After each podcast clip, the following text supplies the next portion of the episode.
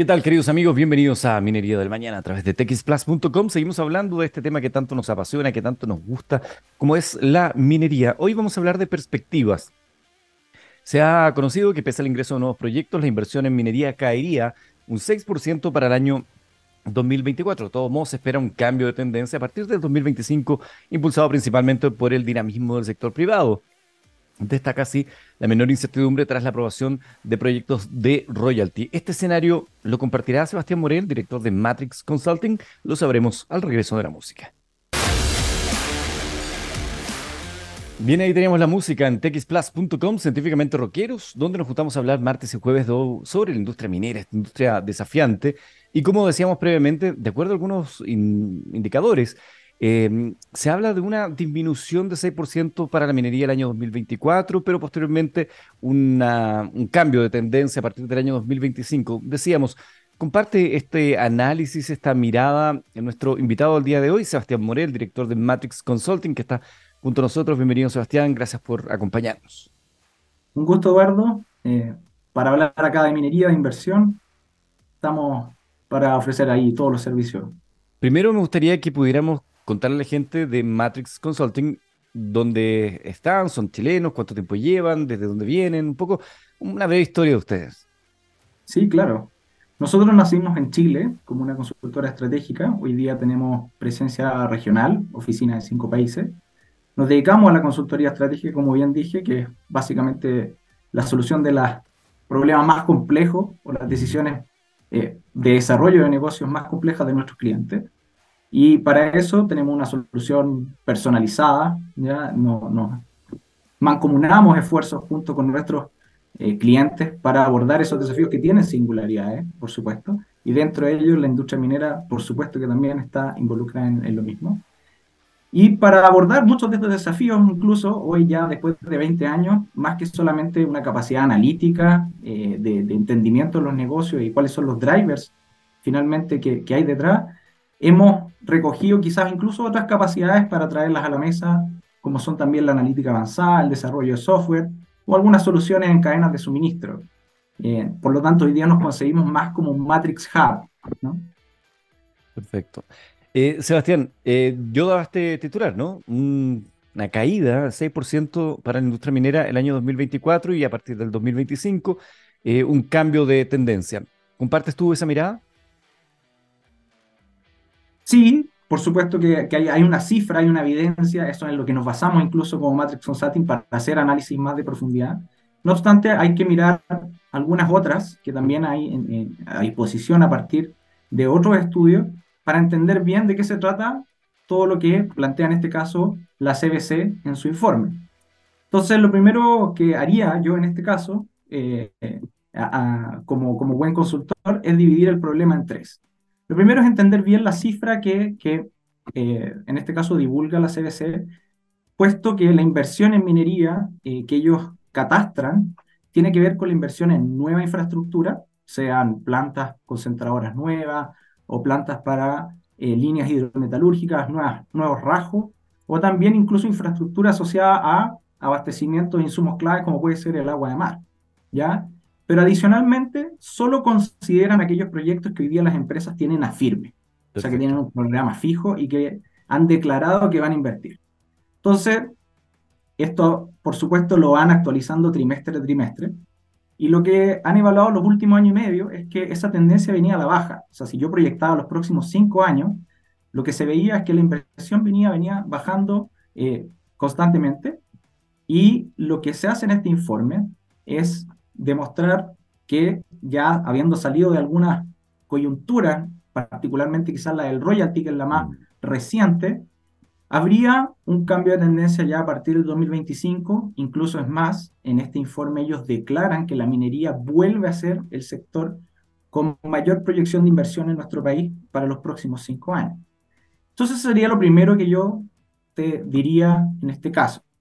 Lo segundo que hay que entender en esto tiene que ver con Em, cómo se desglosa un proyecto en minería. O sea, nosotros decimos que un proyecto desde sus áreas de estudio hasta que ve la luz y opera y produce finalmente cualquier mineral o metal, puede tomar entre 10 y 12 años. Entonces, cuando se hablan de grandes cifras, no sé, recientemente se inauguró Quebrada Blanca 2, ¿ya? por un orden de magnitud de 8.800 millones de dólares, una cifra no despreciable, pero claramente parte de esos flujos, o lo más importante, están en la fase de construcción. Entonces, cuando uno ve una cifra para el próximo año que eventualmente puede disminuir 6%, hay que entender bien en qué fase están los proyectos que hoy día están en la cartera. ¿ya? Y por último, hay que contrastarlo también con una cifra adicional, no menor que en este caso Catastra Cochilco, que habla de qué es lo que va a pasar en los próximos 10 años. ¿ya? Y los últimos cinco reportes de Cochilco que hace de manera anual han demostrado que la cartera en minería más o menos ronda en el orden de los 70 a 75 mil millones de dólares, lo que no es una cifra despreciable. Por lo tanto, lo que nos dice un poco el contraste entre, las, entre los valores que nos entrega la CBC y eh, los valores que nos entrega Cochilco, es que mucha de esa inversión hoy día está en categoría de probable ejecución, de potencial de ejecución, o sea, está en cartera esperando las condiciones adecuadas para poder materializarse. Entonces, hay que ser eh, optimista, por así decirlo, y esperar que ojalá se den dichas condiciones para ello. Sebastián, tú mencionaste el royalty, el royalty como un ethos dentro de esta discusión. Em, puso pausa a muchas de las inversiones, empresas que tuvieron que reestudiar em, de cara a esta conversación lo que iba a pasar con, sus, con su futuro. Eh, dado que esta discusión ha terminado y ha tenido un, un proyecto que tuvo conversación entre la industria y el mundo político, ¿Cómo ves tú eh, el escenario post-royalty y cuánto le pasó la cuenta a la industria chilena de minería esta larga discusión respecto al royalty? Excelente, mira, yo diría que el royalty hoy día abrió un debate importante asociado a que no solo a nivel local, sino que a nivel, eh, digamos, mundial. Tenemos clientes que, están en otras latitudes que nos han dicho que su principal preocupación a nivel corporativa tiene que ver con la necesidad de muchos estados, gobiernos, países de participar de las ganancias de sus recursos minerales en mayor proporción. Entonces, abrió ese debate en cuánto la minería puede aportar hoy día eh, a las demandas sociales que hemos estado viviendo incluso en el último tiempo. Lo bueno de esa discusión es que eh, llegaron a un consenso en, entendiendo, particularmente por las cifras que estábamos hablando recientemente, de que no podíamos ponerle más trabas tampoco a la minería o mayor carga que la hiciera poco atractiva de cara a que las inversiones se fueran hacia otros lados. Hay que recordar que naturalmente hay otros polos mineros y las inversiones en minería se manejan más bien por carteras mundiales. Entonces, si uno dice, quiero alocar mi capital de, de, inversión los próximos años, voy a ir al lugar más atractivo. Entonces, hoy día llegamos a un consenso. Eh, la, el valor que se fijó finalmente para ese royalty eh, es competitivo con otras latitudes que también son tan desarrolladas como nosotros, como puede ser Australia, Canadá, Estados Unidos. Eh, y básicamente hoy día aportamos más al fisco, o es lo que se espera con el desarrollo, y le damos certeza a una industria que requiere de lo mismo, porque como veníamos diciendo, yo cada vez que invierto un peso sé que el retorno va a llegar 10, 20, 25 años hacia adelante. Entonces necesito una regulación que me dé claridad de cómo van a ser las reglas del juego. El royalty, por supuesto, que afectó eh, la discusión y el debate, pero estuvo inmerso también, o está inmerso, en un, en, un contexto que también tiene ciertas todavía aristas abiertas, ¿no? El debate constitucional, mm. eh, particularmente en Chile, aún no se ha cerrado. Tenemos un plebiscito a final de año que va a definir si ese, si ese capítulo se cierra o sigue abierto hacia adelante. Y, eso también hoy día todavía afecta eh, particularmente a la industria minera. Sin ir más lejos, hay un instituto en, en eh, Canadá que mide todos los años la competitividad de eh, las inversiones en distintas jurisdicciones en el mundo, alrededor de 80 jurisdicciones y evalúa básicamente dos variables. Una, el potencial geológico, qué tan ricos son los yacimientos, ¿no? qué tan fácil es explotarlos. Y lo segundo es si el ambiente político y regulatorio es lo suficientemente atractivo para finalmente ir e invertir básicamente eh, estas grandes sumas de dinero. Y nosotros en 2018, previo eh, estallido social y por supuesto todo el proceso, estábamos en el lugar número 6. Hoy día, el 2021, en el último eh, informe, estábamos en el lugar número 35. Incluso por debajo de Perú, con todas sus complicaciones sociales que han tenido en el último tiempo. Eh, también por debajo de algunas eh, provincias de Argentina, que hoy día están desarrollando muchísimo eh, la industria del litio, son el país que más han crecido el litio, y también básicamente hemos perdido esa competitividad. ¿Por qué? Particularmente por todo este debate que estábamos comentando en términos regulatorios, que no da certezas todavía de cuáles van a ser las reglas de juego con las cuales van a tener que jugar todas las compañías. Es sumamente interesante esa discusión, ¿no? La ley de cobre y las leyes que están vinculadas, en este caso, a la minería en general. Y respecto a esta pérdida de competencia, ¿tú sientes que la industria minera chilena y las autoridades en Chile se han dado cuenta y tienen algún nivel de percepción de cuán relevante es esta pérdida de competitividad? Es decir, ¿qué tan urgente es para el país hacer este cambio para poder eh, retomar el escenario antes del 2018? Mira, ese, para aclarar algo respecto al mismo ranking, es una encuesta que se hace a un sinnúmero de ejecutivos, digamos, dentro a, nivel mundial y que responden en torno a esto. Vamos a ver si, por ejemplo, el cierre del debate del royalty, que seguramente va a tener un impacto en, el reporte de este año, junto con los resultados del de, eh, plebiscito de final de año, subimos o no en el ranking entiendo que a partir de la solución a la que se llegó en el royalty, eh, podríamos decir que está claro que eh, la pérdida de competitividad que se vivió en estos cinco años, que era un debate que como sociedad necesitábamos, de hecho internacionalmente, eh, muchos expertos y analistas han dicho, es importante que los países se sienten a debatir y a entender cómo les van a ser las reglas de juego para los próximos 40, 50 años, y esos son procesos que se tienen que vivir. Naturalmente, todos los inversionistas esperan a que se termine ese proceso para después, eventualmente, poder eh, invertir sus dinero.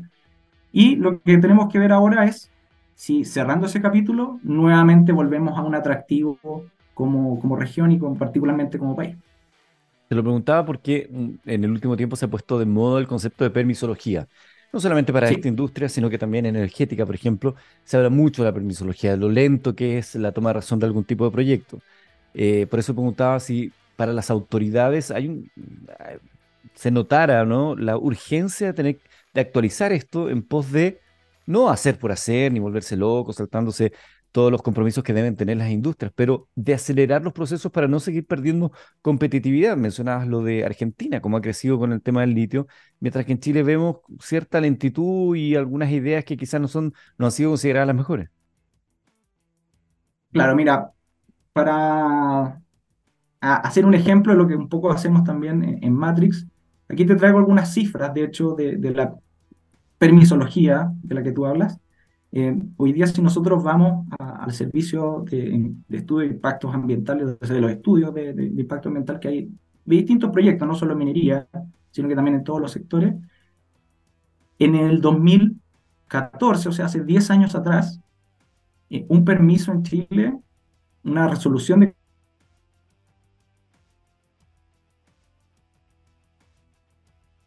de los 1.400 días particularmente en minería, es de las industrias que más se toma tiempo. Eh, y recientemente, incluso el, presidente, la subsecretaria de, de, minería han declarado que quieren reducir esos tiempos un 30%, pero no es una discusión que sea de ahora, nueva. De hecho, ya en el gobierno anterior eh, se habían declarado algunas iniciativas que trataban de minimizar la cantidad de instituciones con las que tenían que interactuar cada una de estas compañías. O sea, estamos hablando de más de 50 contrapartes en el Estado con las cuales tenían que pasar información. Había mucha duplicidad, o hay hasta el día de hoy mucha duplicidad, y las cifras, por mucho de que las iniciativas se hayan eh, buscado eh, reducir estos tiempos, todavía no manifiestan eh, aquello. Entonces, por ahora estamos ante un problema bien complejo, eh, sin lugar a dudas. Eh, no tenemos la solución fácil ni una receta, por así decirlo. Si hubiera sido así, ya hace cinco o seis años atrás, claramente habríamos eh, trabajado en ella. Ahora, no es un tema solo regulatorio, diríamos nosotros como Matrix, también hay un aspecto asociado a la industria en sí misma. ¿Y a qué me refiero con esto? No sé si tú conoces el concepto de net positive. ¿Sí? ¿Lo conoces muy bien? Excelente. Bueno, nosotros vemos particularmente que la minería requiere ir hacia ese concepto, que ya no es el net zero, Correcto. Este valor neto cero de emisión de, de gases de efecto invernadero o CO2, lo que estamos buscando como metas eh, de desarrollo sostenible de la ONU, sino que ir un poco más allá, un paso adicional. Nosotros creemos particularmente que la minería está llamado a eso, puesto que es una actividad que interactúa directamente con la naturaleza y jamás no va a intervenir sobre ella y no la va a cambiar. Eso es algo que no se puede negar. Entonces, eh, solamente cumplir con las reglas, como con lo justo que me pide la regulación para yo aprobar mi proyecto, eh, muchas veces no va. Y mm. eso también ralentiza todo el procedimiento. O sea, digamos, no, no vamos a hablar de culpas, pero sí podemos decir que ambas partes tienen que poner de su lado. Y, y, por eso el problema se torna bien complejo. Estamos conversando con Sebastián Morel, él es director de Matrix Consulting. Estamos hablando del escenario de la industria minera y dentro de eso te quiero preguntar por Codelco, esta empresa, la empresa número uno de Chile en términos de tamaño, que se ha visto también bastante cuestionada en el último tiempo, las deudas que arrastra y cómo está perdiendo también este privilegio que tenía a nivel global dentro de la industria. Bien. Bueno, la situación de Codelco era algo que, ellos mismos previeron en su minuto. Eh, están pasando por un periodo de inversión no menor en transformarse para seguir aportando al fisco por los siguientes 50 años. Tenemos que entender que Codelco lleva, no sé, 80, 90 años operando en Chile, le ha aportado más de 100 billones de dólares a la cartera nacional, pero por distintas situaciones el, el, el aporte que el Estado le ha hecho de vuelta históricamente ha sido del orden del 3 al 5% para poder reinvertir y reinvertirse. Entonces llegó, una, llegó un punto, en, más o menos en el inicio de, de la década pasada, ¿no es cierto? 2010, en el que había una cartera importante de transformaciones que tenían que incursionar. Y eso, naturalmente, con poco financiamiento, se tiene que ir a buscar deuda al extranjero. Adicional a eso, tenemos que pensar que hacer un proyecto en minería, sobre todo a la escala de las divisiones de Codelco, es complejo. O sea, se requiere profesionales, capacidades técnicas, cadenas de suministro, y eso pone mucha presión eh, sobre, sobre la ejecución, sobre los tiempos de ejecución, también sobre los CAPEX. Entonces, hoy día, en esa coyuntura en la que están viviendo, ellos están pasando, como por así decirlo, por poner una metáfora, están atravesando el desierto, ¿no? todavía, porque están, ah, hay proyectos que ya se pusieron en marcha, hay otros que están todavía en fases de estudio, hay otros que están en construcción, etcétera, y además todas las operaciones que ya se sabía de antes están perdiendo la competitividad que se, previ se previó y por la cual están invirtiendo para que sigan siendo competitivas en el futuro.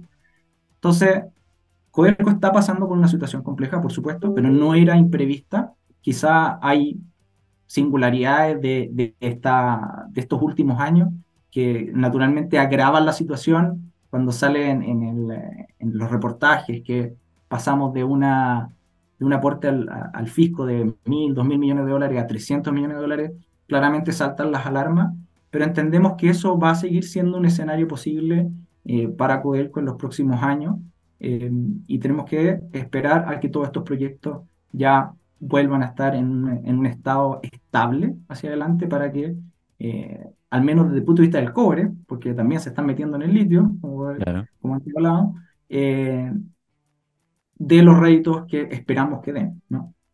Hablemos del litio, ya que mencionamos que Codelco también va a ser parte de esta industria. El gobierno ha dado a conocer una hoja de ruta para la extracción de litio. No son pocas las voces desde la industria que dicen que no ha sido una idea compartida, que los inversores no encuentran una buena idea esto de eh, aportar 50 más 1 y que la propiedad que o la toma de decisiones hacia el otro lado, que no sería el mejor escenario para poder meterse en una industria como esta.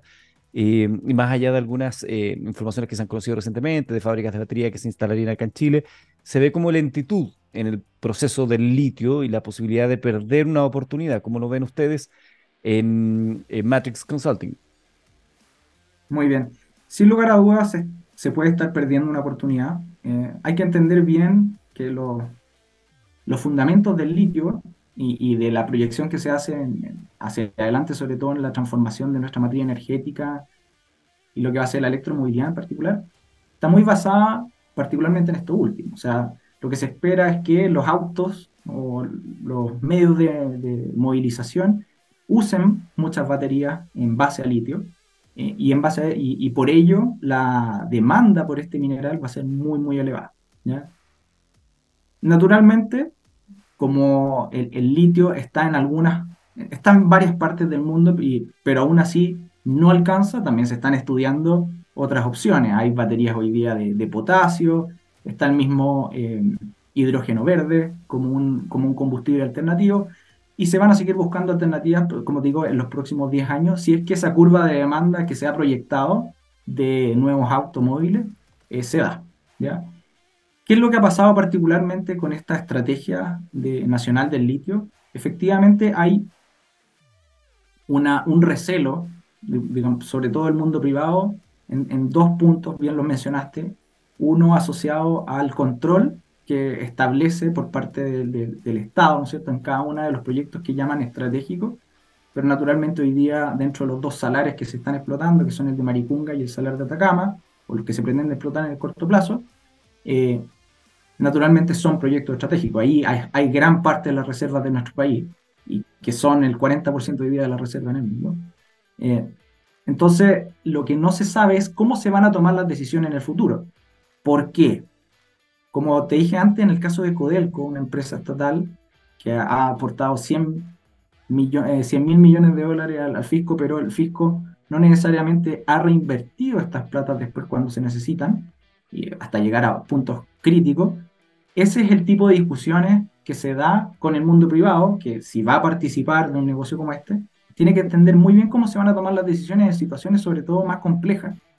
Eh, quizás no en los precios bollantes, cuando las utilidades seguramente pueden ser eh, bastante atractivas para ambas partes, pero sí sobre todo cuando se tienen que tomar decisiones de largo plazo y entendemos que un aparato estatal tiene como stakeholder de la ecuación, tiene otras necesidades mucho más de corto plazo asociadas a satisfacer necesidades sociales puntuales y, y del día de hoy. No, no, no están aquí los políticos para satisfacer necesidades de 10 años más. Entonces, eh, ahí es donde hay un- una pequeña traba. No obstante, algo que nos ha parecido muy interesante eh, es la participación de Codelco, particularmente en el litio. Sabemos que hay muchas voces que también han estado en contra de esto, particularmente por el know-how que, que eventualmente no existe en Codelco. O sea, ellos son una empresa de cobre, este es otro metal, se necesita otra expertise, es otro mineral en realidad Claro. eh, se necesita otra expertise. Entonces, generar todo ese know-how para controlar eh, uno de estos yacimientos no, no es tarea fácil y tenemos, como te digo, una década para poder lograrlo. Pero lo, lo, lo que se ha visto interesante desde ese punto de vista es que ellos están buscando desde el día de hoy una alianza con empresas de clase mundial como es la que tenemos como Sukimichi hoy día. ¿ya? Entonces, eh, sabemos que, por ejemplo, la compra eh, de Lithium Power International, si no me equivoco el nombre, eh, por cerca de 220 millones de dólares, puede ser parte de la ecuación dentro de esa, dentro de esa estrategia de armar un portafolio que sea atractivo para también el mundo privado eh, y juntos con una empresa como Codelco, que tiene reputación a nivel mundial, puedan explotar eh, lo- los yacimientos que tenemos acá. Sin duda que son muchas las, las- las miradas, las, las aristas, podríamos seguir hablando eh, de hidrógeno verde, de energía, pero nos ha pillado el tiempo, Sebastián. Quiero agradecerte tu presencia acá en Minería del Mañana. No, gracias a ti y encantado de volver a conversar contigo en cualquier momento. Junto con Sebastián Morel, director, Morel, digo, director de Matrix Consulting, cerramos esta edición de Minería del Mañana. Muchas gracias a todos por estar en sintonía. Recuerden que esta conversación queda ya a su disposición a través de podcast en nuestra página web, txplus.com, donde hay una serie de noticias también, todas del ámbito de ciencia, innovación y tecnología, que es lo que nos mueve como la primera y única radio de esta naturaleza desde Chile para el mundo. Muchas gracias a todos, que estén muy bien.